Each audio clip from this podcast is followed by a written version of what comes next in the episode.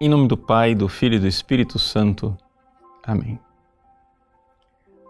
Queridos irmãos e irmãs, hoje celebramos a festa da conversão de São Paulo Apóstolo e o Evangelho, o Evangelho de Jesus que envia os seus discípulos para evangelizar todos os povos. Aqui nós estamos diante eh, de um dos grandes milagres é? da história da humanidade, poderia dizer, o maior milagre da história da humanidade, que é o milagre da evangelização. Ou seja, São Paulo é simplesmente é, este exemplo, este, este luminar, este farol de um esforço evangelizador da igreja que dura, sim, dois mil anos. Quem era São Paulo? São Paulo era Saulo, o perseguidor dos cristãos. São Paulo colocou na sua vida, ao pé da letra, aquilo que Jesus profetizara na última ceia: que os homens pensarão estar servindo a Deus matando a vós, meus discípulos. E é isto que São Paulo vivia. São Paulo, quando viu a morte de Santo Estevão, ele cuidou dos mantos daqueles que apedrejavam Estevão e apoiou.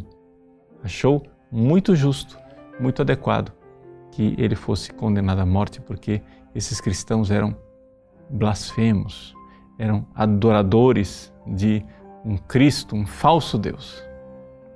No entanto, é exatamente este Cristo que vai se encontrar com Paulo no caminho de Damasco. E este é a grande, a grande festa, a grande mudança hoje, a conversão de Paulo, que deixa de ser perseguidor e começa a ser evangelizador. E é interessante nós é, notarmos o testemunho do próprio Paulo. Se nós formos é, ver é, nas cartas dele, principalmente a carta aos Filipenses, a segunda carta aos Coríntios, como ele mostra é, a sua mudança e quanto ele sofreu pelo Evangelho. Né? Ai de mim se não evangelizar. O evangelho de hoje, que nos fala da evangelização dos povos, é realmente o retrato do Paulo convertido. Agora que ele conheceu a verdade do Cristo, ele precisa dar esta verdade para as outras pessoas. Assim como ele foi atingido por aquela luz no caminho de Damasco, agora ele precisa que esta luz brilhe na vida das outras pessoas e ele se esforça, não mede esforços, ele se gasta para evangelizar e para mudar a vida das pessoas. E por que ele faz isso? Caritas Christi urget nos.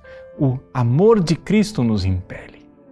O fato de termos sido amados por Cristo, eu preciso agora levar às pessoas esta verdade do amor daquele que morreu por mim e se entregou.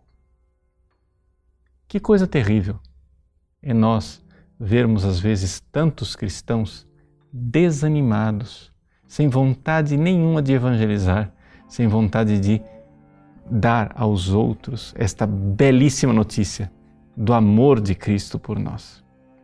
Se Paulo vivesse nos dias de hoje, que terrível seria quando ele quisesse, por exemplo, levar o Evangelho para a Europa, como quando ele atravessou é? o estreito que divide a Europa da Ásia e aterrizou lá em Filipos para pregar o Evangelho, as pessoas dissessem: não, você não pode evangelizar. Você está vindo aqui à Europa pela primeira vez, mas eles já têm a religião deles. Nós precisamos respeitar todas as religiões. Você não pode ser um imperialista vir aqui evangelizar essas pessoas, mudar a vida deles, eles já têm religião. Ai de nós, se Paulo tivesse pensado assim. Paulo, ele deixou sua vida de perseguidor dos cristãos para ser o grande evangelizador porque ele se encontrou no caminho de Damasco com o amor de Cristo. E é o amor de Cristo que o leva a evangelizar. E que egoísmo! Que falta de fé no amor de Cristo nós ficarmos de braços cruzados, sem evangelizar. Quando nós mudamos a vida das pessoas dando o Evangelho, estamos fazendo uma grande caridade. Não é imperialismo religioso, não é desrespeito à cultura dos outros, é o maior ato de caridade que nós poderíamos fazer com essas pessoas. O amor de Cristo nos impele. Vamos, vamos evangelizar, vamos dar o Cristo a todos. Deus abençoe você. Em nome do Pai, do Filho e do Espírito Santo. Amém.